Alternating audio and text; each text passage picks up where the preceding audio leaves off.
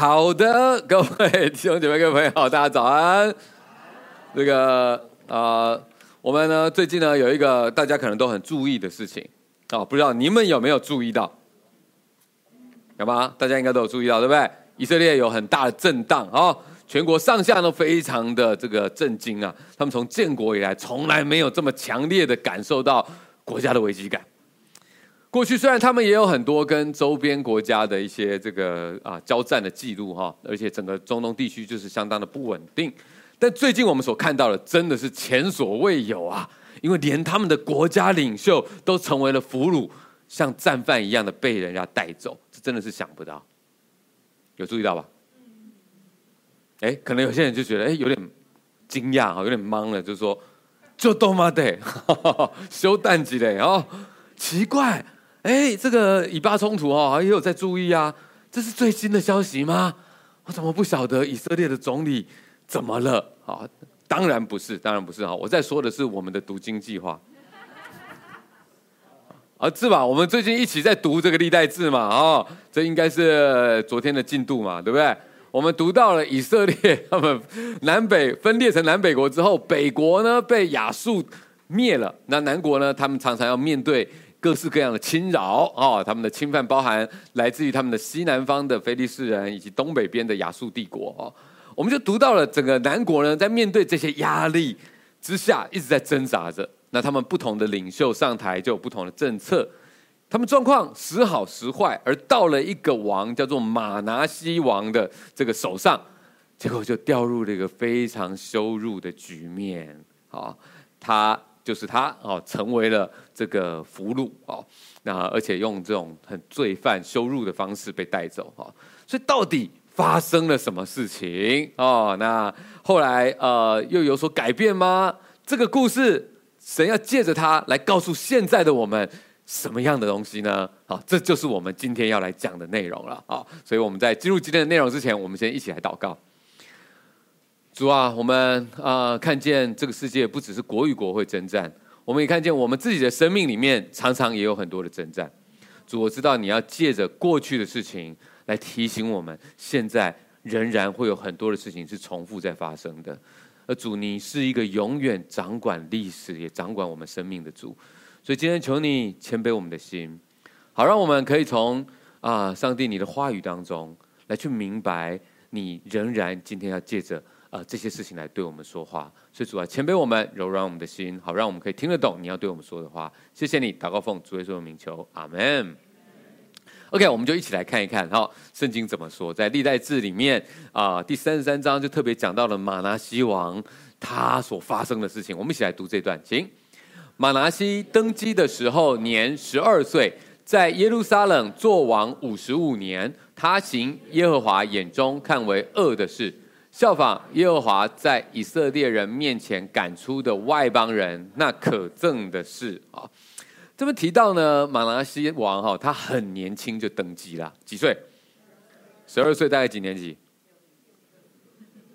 小六登基啊！哦，所以这个有点早哈，有点早啊。但是呢，呃，按照当时的习惯哈，他们通常是父子先有共同执政的一段时间。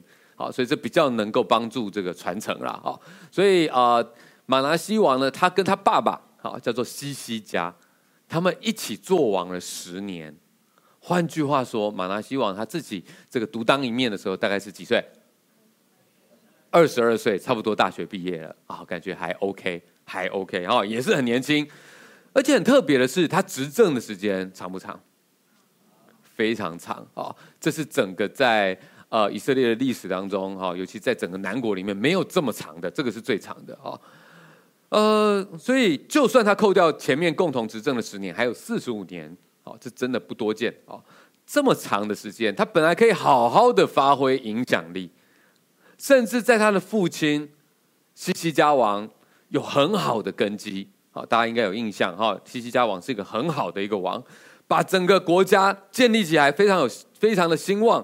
他本来可以在这个根基之下继续的来打拼，好，但是他怎么样呢？他有延续他爸爸的路线吗？看起来没有哎，他完全走了另外一条路线，倒行逆施啊！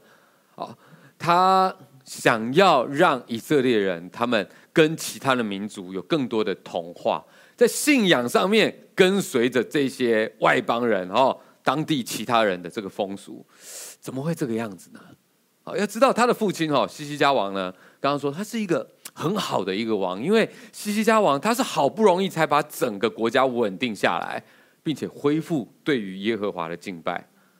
在外交上面，西西家王决定要对亚述帝国的步步进逼要硬起来，所以呢，他就跟这个呃旁边的埃及合作，然后呢，要把这个他们跟埃及中间有一群人叫非利士人，好，这些非利士人常常骚扰他们，他们决定跟埃及合作，然后先把这些非利士人。尽量的逼入绝境，这样他才能够专心的抵挡来自于他东北边亚述帝国的大军的攻击。而因为有神的同在，他找回来在这个信仰上面的力量，所以全国上下同心，他们也有一段胜利的日子。在这是在之前的列王记那边有讲到，这个西西家王他做了这一些改革之后，哎，上帝非常的祝福他们。甚至怎么样呢？他呃，这个能够去抵挡亚述王，然后他能够把他在西南边另外那边方向的这个呃，通常来侵犯他们的菲利士人，都能够把他们赶到最尽头去。OK，你们注意到这边有一个，你可能最近也很常看到的地名，嗯，这个加萨就是那个加萨。我们现在所看到的加萨走廊，其实就是在同样的地方。而且你知道吗？住在加萨那边人是什么样人？刚刚说非利士人，OK？那呃，现在呢，我们说以巴冲突，对不对？巴指的是什么？巴勒斯坦，OK？巴勒斯坦这个名称，它的由来，原文的意思就是非利士人的地。好，所以呢，现在的巴勒斯坦人里面有很大一部分，他们其实就是非利士人的后代，而住在加萨，现在住在加萨的巴勒斯坦人，基本上就是非利士人的后代。他就哦，所以看得出来，以色列跟巴勒斯坦，哈，或者跟非利士人的冲突。已经是很久的事情了，它绝对不仅仅是最近我们所知道，在近代以色列一九四八年建国之后，他们之间的冲突没有，这个要往前追溯，要追溯到他们的老祖宗。如果你圣经看得更完整的话，你会知道，也不只是在这个时候，还可以追溯到更前面亚伯拉罕他的一房跟二房之间的大战。哦、，OK，这个故事很长，但是我们拉回我们今天的主要的故事哦，就是这个马拿西哈，马拿西他的父亲西西家哈，他当时看着以色列分成南北国，然后他他在南国，他看着北国因为背弃神，然后引来被亚述消灭的结局，所以他。就醒悟过来，他不想要再走他自己的父亲叫做亚哈斯哦，亚哈斯走的是跟北国一样的路线，亲亚述，然后呢，在文化信仰上面也都跟大家同化。他发现这样下去还得了？不行，我们才看到我们北国兄弟这样被灭了，所以西西家在他的手上，他完全走另外一条路线。从信仰到外交，他都重新抓回对耶和华的信靠，也拆掉了国内许多外邦神明的这些祭坛啊、神像啊。所以西西家做了这么大的改革，让以色列重新强盛起来，好，就是让以色列再次强大，这样也成功了。为什么他的儿子马拿西接任之后，忽然又走回去他阿公亚哈斯的老路，甚至变本加厉。这一点我不知道你读的时候有没有觉得真的很奇怪啊？他爸爸做得这么好，他接续下来，他为什么要冒这么大的风险？而且他还变本加厉啊！到什么程度呢？我们来念这段，请重新建筑他父西西家所拆毁的秋坛，又为巴力筑坛。做木偶，且敬拜侍奉天上的万象，在耶和华的殿宇中足坛，耶和华曾指着这殿说：“我的名必永远在耶路撒冷。”所以这个马拿西啊，他拜偶像拜得很彻底啊，整个圣殿里面充满了各样的这个这个啊、这个拜偶像的东西，甚至他老爸拆掉的，在他手上重新再建起来，可以说是他爸好不容易前进了两步，在他手上又退了三步。不止这样子哦，哦，这个呃，在历代志的作者这边，他特别哈。加上了一些注解，要来强调玛拿西所做的事情，跟上帝的应许是多么大的反差。这个耶和华的殿宇，本来上帝是应许说，他的名必永远借着这个殿而跟以色列人永远在一起。结果他却在这个圣殿里面变成其他外邦神明的神坛了。落差很大，不止这样，还有怎么样呢？我们继续再念，请他在耶和华殿的两院中为天上的万象足坛，并在新嫩子谷使他的儿女金火，又关照用法术、行邪术、立交鬼的和行巫术的，多行耶和华眼中看为恶的事，惹动他的怒气，又在神殿内立雕刻的偶像。神曾对大卫和他儿子所罗门说。我在以色列各支派中所选择的耶路撒冷和这殿，必立我的名，直到永远。哇，很大的落差！圣殿本来是一个敬拜上帝耶和华的地方，现在内院外院都足了坛，而甚至在圣殿的里面还设立了亚瑟拉的神像，甚至呢，玛拿西王连自己的儿女。都拿出来献祭啊！这边讲说使他的儿女经火，事实上是什么意思呢？是他要焚烧自己的儿女，用这个来献祭啊！所以这一些。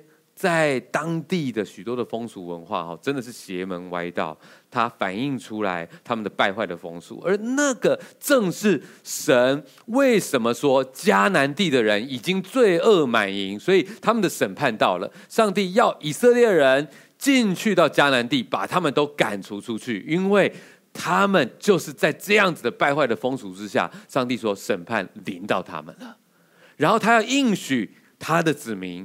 以色列人去进到迦南地，要他们在那个地方去过一个有神同在、圣洁的生活。那个是之前的事情了。没想到经过了几百年，现在是神的子民，甚至是君王带头要去做这些事情啊！怎么会跑得这么远？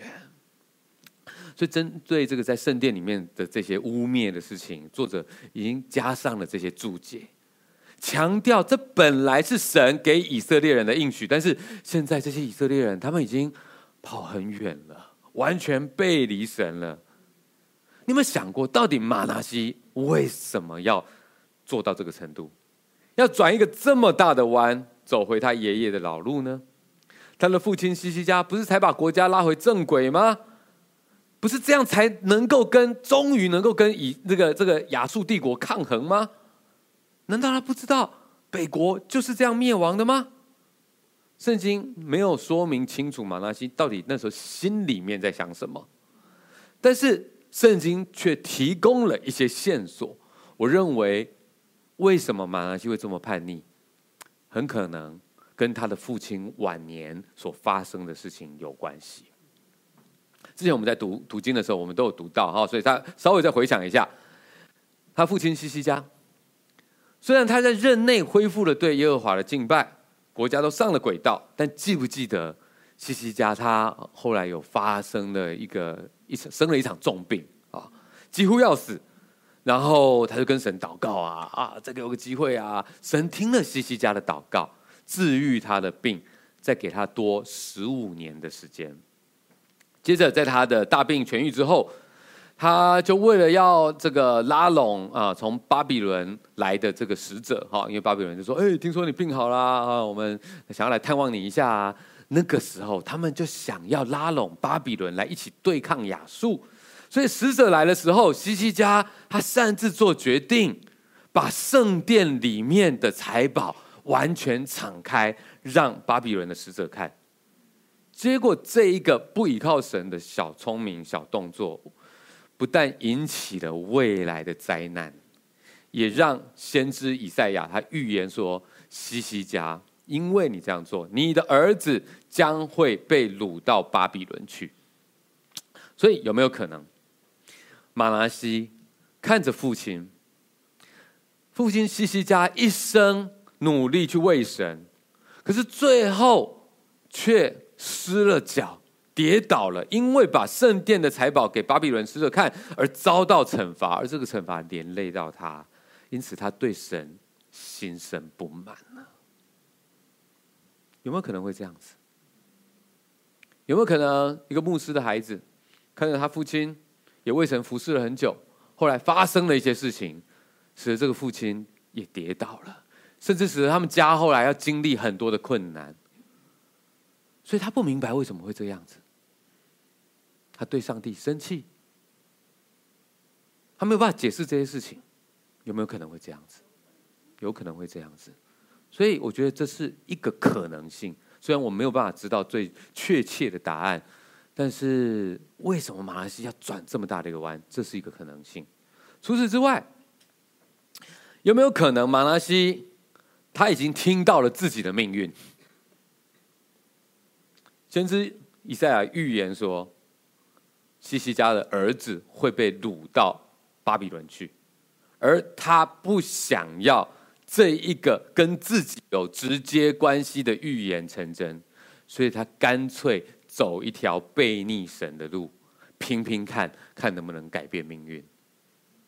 你觉得有没有可能？嗯，他听到上帝的命定好像是这样，而这是他不想接受的。这是来自于上帝的管教，但我就不服，我就不想，所以他干脆抛弃整个信仰系统。我拼拼看，那我去拜关公好了，好不好？如果。这个圣经里面这个神，我知道他是公义的，然后他必要管教我们。我不想被管教，可以吧？我去拜妈祖，看看他会不会保佑我，可以吗？所以这有没有可能是马拉西心里面的想法？我觉得这也有可能，对不对？好，还记不记得西西家？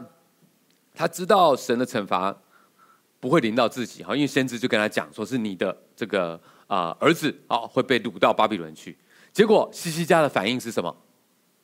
就啊，松了一口气，就啊，还好，这不会发生在我身上。OK，哦，我在想这个有没有可能哈？马拿西也对他父亲有生气啊，觉得这老头太自私，你松那一口气是什么意思啊？不想要，从此不想要跟他有任何的关系，刻意要走一条相反的路，以示区隔。有没有可能，一个青少年阶段的孩子跟自己的父亲赌气？所以，虽然父亲在这条路上面成功，可是我偏不要，我就气死你！你要我念医学系，我就去学艺术。你要我做 A，我拼命走 B，为什么？我跟你赌气，我要证明我要从另外一条路可以走，有没有可能会这个样子？我们其实在这个世界上都看过太多像这样的故事，在叛逆的背后有很多他内在的情绪，他无法处理，以及可能有很多的答案，对人生的一些事情他没有办法解释，所以他走一个极端的路线。当然，我们永远不会真的知道马拉西心里面在想什么，圣经没有直接说出来。可是刚刚说的每个东西，都是根据圣经里面的线索推敲出来的可能性。这所有的可能性，都是表现出一种人不想要接受命运，不愿意接受管教，不愿相信上帝他有绝对的公义跟权柄。因此，我们从心里面从生气、绝望，然后。转而走上一条叛逆的路，而悲哀的事情是，无论马拿西他怎么样的挣扎、叛这个做这个走这条叛逆的路，他却是反而他所做的一切是更加速的去走向先知预言的结果。他的反应，我们今天没有没有套好，没有套好，对，是很破碎，没错，但是 他的反应哦，也更加的去显示出来，神他真的无论如何都是守约的神，而人却是很容易背信的，所以我们继续再看。上帝因此宣告了，因为这样这样，所以要那样那样。OK，我们来读这段，请以色列人若谨守遵行我借摩西所吩咐他们的一切法度、律例、典章，我就不再使他们挪移离开我所赐给他们列祖之地。马拿西引诱犹大和耶路撒冷的居民。以致他们行恶，比耶和华在以色列人面前所灭的列国更甚。耶和华警戒马拿西和他的百姓，他们却是不听。所以耶和华使亚述王的将帅来攻击他们，用挠钩钩住马拿西，用铜链锁住他，带到巴比伦去。在这一整段经文最前面。这个经文重申了神对以色列人的应许，而且并且说明这个应许是有前提的。以色列人若谨守遵行，上帝借着摩西来告诉他们这一切，神就不会挪移他跟他们的同在。他做了这个宣告，为的就是在讲后面的事情。好像任何的这个判决书，他一定要把法条列出来。法条是这样的，结果你却这样，因此你必须承受最后的结果。这个整个的这一整段的经文的呈现，在这个在整个这个历代志里面，它就是这样子表现出来的。所以从第九节这边开始宣告了，神给以色列人应许之地的基础已经消失了，因为犹大人啊比。迦南地的人更坏，更应该被灭绝，因为他们劝告都是不听的。是的，他们本来有机会反转的。玛拿西他有他父亲很好的榜样，但他是不听的。玛拿西他有先知的提醒，他也是不听的。大家知道，根据犹太人的这个传统说法，哦，当玛拿西呢他自己真正的这个掌权之后。他走一条跟他父亲完全不一样的路线，而当时年纪已经很大的老先知以赛亚有去指责他，结果马拿西就叫人把以赛亚放到一棵这个中空的树里面，然后用锯子连人带树把它锯成两两段，多么残忍！就算。马拿西是如此的抗拒，可是结果就是先知的预言反倒是加速的应验了。马拿西王在这边，马拿西王他被用极度羞辱的方式带到巴比伦去，成为了俘虏啊！这个羞辱的方式是什么呢？什么叫做用挠钩？哦。勾住马拿西带到巴比伦去呢？这个呃亚述人啊，他们是在敬奉鱼神的哈，鱼啊 fish 啊，鱼神。所以呢，他们征服一个地方的时候，他们会用钩子勾住被俘虏的君王或贵这个贵族的这个他们的嘴唇，把他拖到另外一个地方去，极其羞辱、残忍，也让这个人无法逃脱。所以，在这个地方用挠钩勾住马拿西，所描述的就是这样的情况啊。而你也注意到，他把马拉西带到哪里去？巴比伦。哎，很有趣哦，不是带到亚述的首都叫尼尼维哦，他带到巴比伦去哦。为什么会这样子？从政治的角度来讲，亚述人呢，他们没有把马拉西带到这个他们首都尼尼维是有原因的，他们把他带到。巴比伦，巴比伦那时候是被亚述帝国所占领的一个城市，啊，当然巴比伦心里面有不同的想法哈，但是是被占领的。而这个动作是为什么？因为，呃，这个马拿西，好，他心里面有想要跟巴比伦结盟来对抗亚述，所以亚述做这个动作是一石二鸟，他同时在警告两个地方：你们不要轻举妄动。OK，这是从政治外交的角度来看，但是从圣经的角度来说，这完全就是神给马拿西的管教。而在这段经文之后，从第十二节开始。是所描述的故事是历代志独有的，他写下了马拿西他被带到巴比伦之后开始反省悔改的故事，很特别，只有在历代志有写，列王记就没有写。列王列王记强调的是上帝的子民对神的律法的反应会带来上帝的祝福或审判，他强调的是那个角度。可是，在历代志里面，他更要强调的是。我们怎么样能够回头回到神的荣耀里面来还记得吗？历代志他是要写给那些战败之后被掳归回耶路撒冷，能够重建整个地方的人，要给他们一个希望，要让他们去回想当初我们是怎么样，神怎么样应许我们帮助我们，但是我们又怎么样跌落下来，然后他们可以知道他们为什么要再回头。所以在历代志这边。对于马拿西的记录，特别多写了他之后的悔改故事。我们来读这段，请。他在极难的时候，就恳求耶和华他的神，且在他列祖的神面前极其自卑。他祈祷耶和华，耶和华就允准他的祈求，垂听他的祷告，使他归回耶路撒冷，仍作国位。马拿西这才知道，唯独耶和华是神。这边的自卑哈，不是那种那种啊，我很烂啊，我很糟糕的那种自卑，我没价值啊，我不行，不是那种自卑，是在神面前自己谦卑下来，好，是这个意思哦。有时候人真的就是这样哎，不见棺材不掉泪，对不对？马拉西，他是无所不用其极的在抵抗命运，结果先知的预言却还是实现了，直到这一刻，他被勾勾到巴比伦去。在那边成为俘虏，他一直想要抵抗的命运，最终用尽办法还是这样，而且下场很惨。他到了那个时候，他才明白，才谦卑下来。原来神真的都知道，原来神他才是真正掌权的。他终于体认到，原来东拜西拜都没有用，唯独耶和华是神。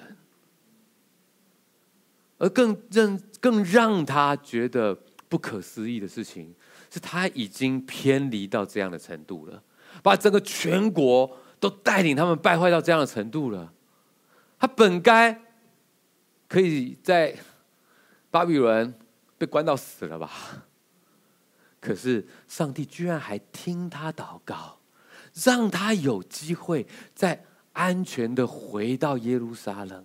让他还能够在耶路撒冷做王，这些让他非常的谦卑，让他知道神是真的的神。OK，在历代志后面又继续写到马拉西，他不是只是哦只祷告，然后回来的时候他很感谢神，他后来有一大堆的行动，说明他真的是痛改前非啊。他把过去得罪神的地方都改了，他按照他父亲在位的时候所做的。每一件事情都做了，一方面加强犹大的这个国防力量，另外一方面除掉所有的偶像跟祭坛，带领百姓重新向耶和华献祭。虽然为时已晚啊，好，整个这个国家的局势难以挽挽回，但是就他个人来说，他晚年有回到正轨上面，这还是不容易的事情啊。马拿西呢，他是一个经过管教。才懂得走正路的人，管教呢，受苦呢，也是上帝使人回到正路上面的一个方式。如果我们能够从一开始就愿意相信神、信靠神、顺服他，那是最好的。可是偏偏人就是有一种劣根性，对不对？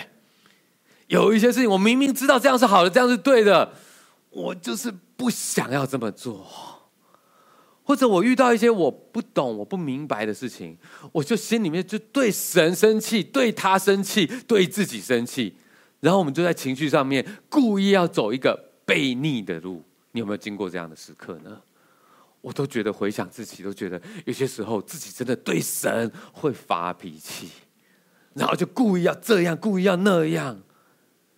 上帝他不仅是在我们顺服他的时候在掌权，他在我们对他悖逆的时候，甚至表面顺服，可是我们心里面却私底下有我们自己想要做的事情。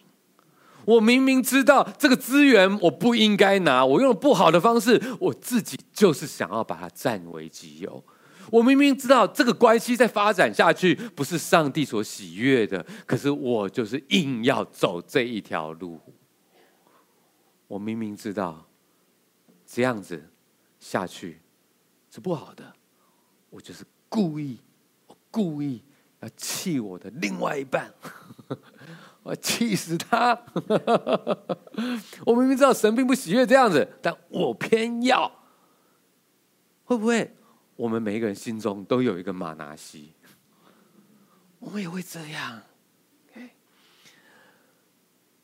但感谢神，神他不仅仅在我们顺服他的时候掌权，神也在我们在背弃他的时候仍然掌管我们的生命。所以有些时候。我们真的必须经历这样的路，也要明白，在这样的路的背后，上帝仍然有他的慈爱。难怪在新约里面，希伯来书他说：“凡管教的事，当时不觉得快乐，反觉得愁苦；后来却为那精炼过的人结出平安的果子，就是意义。”没有人喜欢管教，因为我们受管教的时候，只会有愁苦的感觉。但是，当我们经过管教之后，如果能够学习按着神的心意来生活，那愁苦自然会过去，平安反倒会成为我们新的标记。之前马拉西他一直不愿意听从从神而来的警戒，直到经历了被掳的这个审判，他在极难的时候，哇，恳求耶和华，而神。同样的应允他，垂听他的祷告，使他回归耶路撒冷，重新坐上王位。你有没有觉得说，哇，这个作恶多端的人，哎，老先知以赛亚都敢杀，哎，用这么残忍的方式，上帝为什么不任由他灭亡呢？在巴比伦被虐待而死，刚好吧？应该是这样吧？为什么神还听他的祷告呢？事实上，我们仔细再想一想，在整个犹大诸王里面，整个南国的这些列王当中，没有一个是完美的啦。西西家再好，最终还是有失脚的时候。马拿西虽然恶事干尽，但是他最后也在神的面前谦卑悔改。所以，他们两人在上帝面前，其实悔改。归向神的时候，神都同样垂听，这是因为上帝自己的缘故。他是信实的，他是守约的，他曾经应允过所罗门。还记得我们之前讲过，当他们献上新的圣殿的时候，所罗门祷告，祷告神啊，求你永远与我们同在。我们这些你的子民们，我们可能会有各式各样的状况，拜托你，请求你，当我们跟你祷告的时候，你要给我们一个机会。所罗门那时候还不知道后面会发生这些事情，但是在马拿西身上，这一个上帝的回应，这个应许，他实现了。这称为我名下的子民，若是谦卑自己，祷告，寻求我的面，转离他们的恶行，我必从天上垂听，赦免他们的罪，医治他们的地。就算烂人坏王像马拿西一样，没有任何一个悔改是太迟的。上帝应允他们。当你这时候你谦卑自己，向神祷告，寻求他的面的时候。神必从天上垂听，赦免你的罪，医治你所在的地方。上帝的信实永远不改变，Amen。人虽然会有很多的软弱，很多的状况，但是感谢神，他的信实永远不改变。而马拿西的故事也让我看见，上帝真的完全掌权。并且在他的权柄背后是说不尽的恩典呐、马拿西的故事也让我想到一个先知，时代差不多，他所处的时间差不多，甚至应该比马拿西稍微早一点点。这个先知呢，叫做约拿。在约拿的故事里面，神命令他去亚述的首都尼尼维去传道，而约拿呢，他身为这个犹太人，他很不甘愿，因为他不愿意敌人可以悔改认识神。你想想，我觉得这是可以理解的，对不对？假设今天哦，有一个在这个以色列的牧师，他被神感动，上帝告诉他说：“你要去加萨走廊传福音给他们，或者他们可以去信靠真神，可以得到拯救。”他可能也会觉得哇，好复杂的心情啊！站在上帝的大使命来说，没错，上帝不愿一人沉沦，而愿人人都得救。站在他的民族情感来说，叫别人去好不好？不要是我，看到他们悔改，我有很复杂的感觉。他宁可只有看到上帝降下烈火的这种时候。OK，我们不是要说我们在政治上要去站在谁那边哦。OK，上帝有更大的计划。OK，呃，但是我在说约拿那个时候的心情，我觉得稍微可以理解啊。他觉得。很挣扎，我不要。所以呢，他怎么样？他想要抵挡上帝的旨意，所以他就落跑，成为一个落跑先知。他决定呢，要远离神的呼召。他试着要坐船逃到另外一个远方的城市去。然而，神他的掌权啊，是无所不在的。他坐船出去，神就派遣了一场飓风，把约拿抛到海里面。使他被一条大鱼吞吃，然后大鱼在大鱼的肚子里面，约拿他终于开始体悟到，我能够逃到哪里去呢？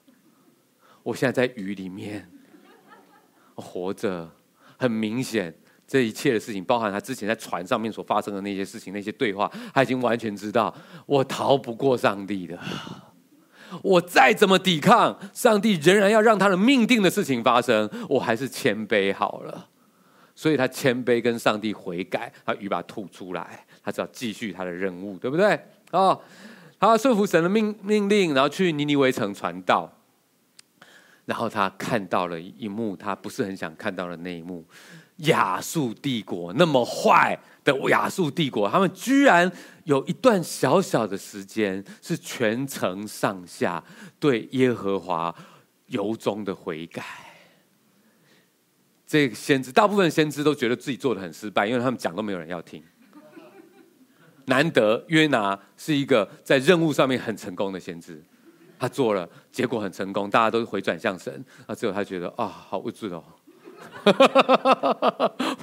不知道要如何解释，因为觉得神很奇妙，神所做的事情真的很有创意，很奇妙。因为在崇拜鱼神的亚述强权旁，神用大鱼使约拿谦卑，用鱼钩使马拿西回转，真是奇妙啊！亚述他们觉得他们的鱼神最厉害，但耶和华却借着这一切的事情来显出，他才是在这背后掌管人类历史的神。而这一切的故事，也让我想到耶稣所说的关于浪子回头的故事。那一位悖逆的小儿子，无所不用其极的想要离开他的父亲，他的父亲是多么愿意去祝福他。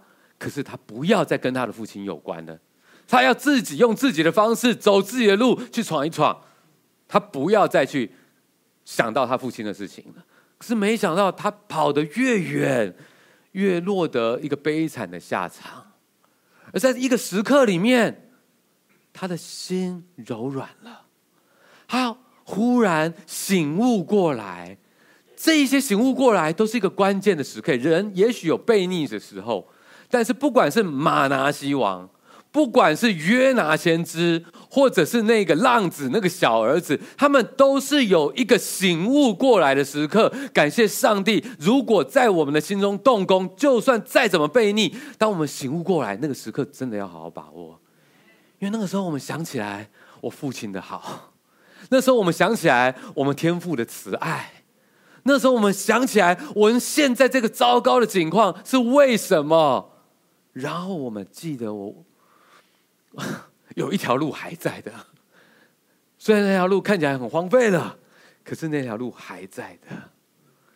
所以这个小儿子他不得不低头，回到他父亲的身边。而耶稣要讲这个故事，他刻意要强调的是，当。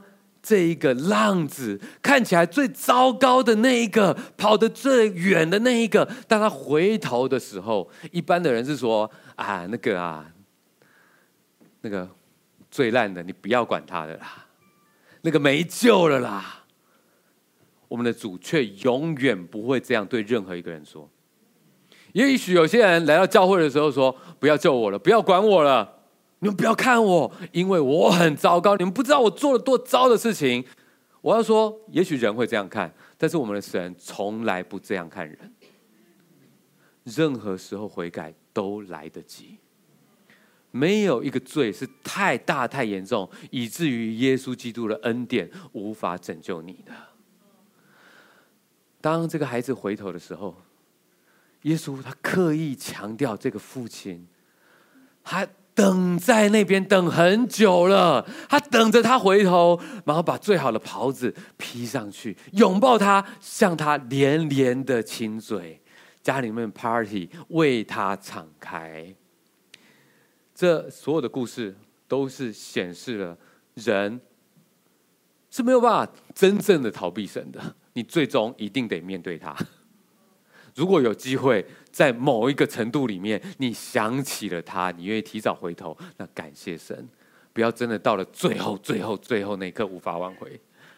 这也显示了神他有无尽的恩典跟怜悯，无论是马拉西、约拿，还是那个悖逆的浪子，神都给了他们悔改转变的机会。上帝的恩典真是不可思议，我就想到。我们最年轻的姐妹，也是主委的女儿珍珠。这个孩子真的是令人心疼。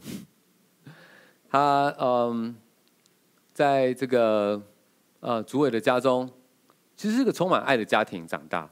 呃，主委呃过去也一直是我们教会的一个牧师。珍珠呢，她呃先是被收养的。然后啊，又、算是寄养的哈，寄养家庭在在他的家里面，但是从很小很小就在他家里面长大照顾，所以完全就是觉得像是自己的女儿一样。呃，但是在他嗯、差不多也是快要升国中的时候，啊，还没哈，但还国小阶段啊，他的呃这个母亲啊，寄养的这个母亲也是主委的太太，意外好在场车祸意外过世了。而这是很大的冲击，而因为他是收养呃寄养家庭的身份，所以这个呃主委忽然变成是一个单亲的状态，也使得啊、珍珠她不得不做重新的安置，所以珍珠就无法再住在她所从小觉得是家的家里面了，无法。继续来从小很有让他有爱的安全感的主日学这个爱的大家庭里面，他必须到育幼院去，在这个小小的心灵里面要面对好多的问题挣扎。我的父亲他一生这样子的在服侍神，为什么会发生这样的事情？我觉得没有一个简单的答案。我们没有任何一个人可以代替神来告诉他这是这是什么原因。这是一个很挑战的事情，就是很多人都在祷告，很多人都在用不同的方式在爱着他们，但是对当事人来说，那是一段太辛苦的日子了。对于这个这么年轻的小女孩来说，也是让人心疼，因为那个育幼院环境是很不友友善的。我想不会有个育幼院环境是真的友善的，里面的每一个人的故事都是非常心酸的。呃，在这个过程里面，她也进入了青少年的阶段。这是一个，在那个过程，他从一个好可爱，我们所谓的小珍珠，就是我们也看到他变得越来越疏离，越来越必须要武装自己，保护自己。后来感谢神，在许多的祷告之下，他能够重新啊、正式的就被诸位啊、收养，成为正是他们家的孩子，然后重重新能够住回来。虽然如此，他看起来好像回到了这个家里面，他看起来好像可以再回到教会里面。可是有一段好长的时间，我想在他的心里面有太多的疑问无法解决，有太多的原因让他要走一条自己的道路。所以我想，我们有很多的弟兄姐妹也在那段时间看着让我们心疼的珍珠。不知道要该怎么样跟他互动，因为你看到他必须要武装他自己。但感谢神，真的感谢神，上帝的慈爱超过我们的想象。嗯，在一段时间，有许多甚至他周边最亲近的家人，能够跟他有很多的祷告、很多的对谈，他身边有很多爱他的人，持续的帮助他。终于，他心里面开始柔软了。在某一刻，他重新想要去寻找他跟上帝的关系。我觉得他所要面对的答案，真的不是人任何人能够简单给他的。但是，只有在上帝里面，他可以重新找到那个真正的平安。感谢神，当珍珠他重新要去寻找他跟神的关系的时候，忽然旁边的人开始有感受出来，嘿，那个可爱的珍珠又开始出现了。那一个在管教当中的愁苦，渐渐的离开他了，反倒是那结出来平安的果子，越来越出现在他的心里面了。现在真的感谢神，我们看到珍珠，他受洗成为上帝的儿女，他有一个平安的心，你知道吗？我看到真的在人的身上，有好多人，我们觉得哇。好像他已经很远了，我们可能帮不了他了。各位，我们不要太早下定论。在我们身上，在我们所爱的人身上，在我们所关心的人身上，我说他这样子没救了，没办法，回不了头了。我们不要太早这样说，因为上帝的全能跟恩慈远远超过我们的想象。M M，。只要我们真心悔改、顺服神，神总是愿意。接纳我们，带领我们回到他的旨意当中。所以，让我最后为每一个我们觉得我们对上帝好像有一点啊、怎么样的人，我来为你祷告。让我们一起低头祷告。主啊，孩子来到你的面前，我们知道我们实在是太不完美了。不论是我们自己以为我们跟你有多靠近，上帝啊，从你的眼光来看，我们都知道我们其实都还是离你很遥远。可是，上帝，我们谢谢你，是你的爱。永远不变，是因为你的慈爱，所以我们才能够开口来跟你讲话。不是因为我们做的比较好，不是因为我们奉献比较多，不是因为我们服侍比较多。主要我们知道都不是的。我们本来都不配来到你的面前，可是上帝，因为你的恩典，你愿意，我们任何时候，当我们开口要来寻求你的面。任何时候，我们跟上帝，你承认说：“上帝，我们走偏了，我们想要回头。”上帝，你就听我们祷告。所以，上帝，我要去为了可能在我们当中，或者是借着直播，他今天他听到、他感受到上帝你要对他们讲话的人，主要我要为他们祷告。主，我求你祝福他们，让他们勇敢的开口来向你祈求。他们能够去在他们祷告的时候，去体会到上帝，你是一个永不离弃，你的慈爱超过他们所求所想的神。上帝，我求你在他们生命当中给他们奇妙的带领。当他们往你的方向走一步的时候，上帝，求你给他们祝福，保守他们，感受到前所未有的平安。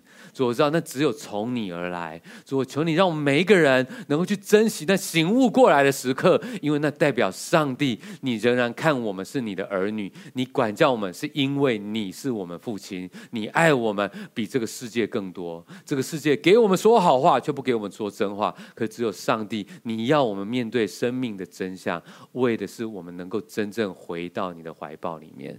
上帝，我们谢谢你，我们。的平安只在你里面。祷告，奉主耶稣的名求，阿门。愿上帝祝福每一个回头的各位。让我们最后一起站起来，来敬拜我们的神，阿门。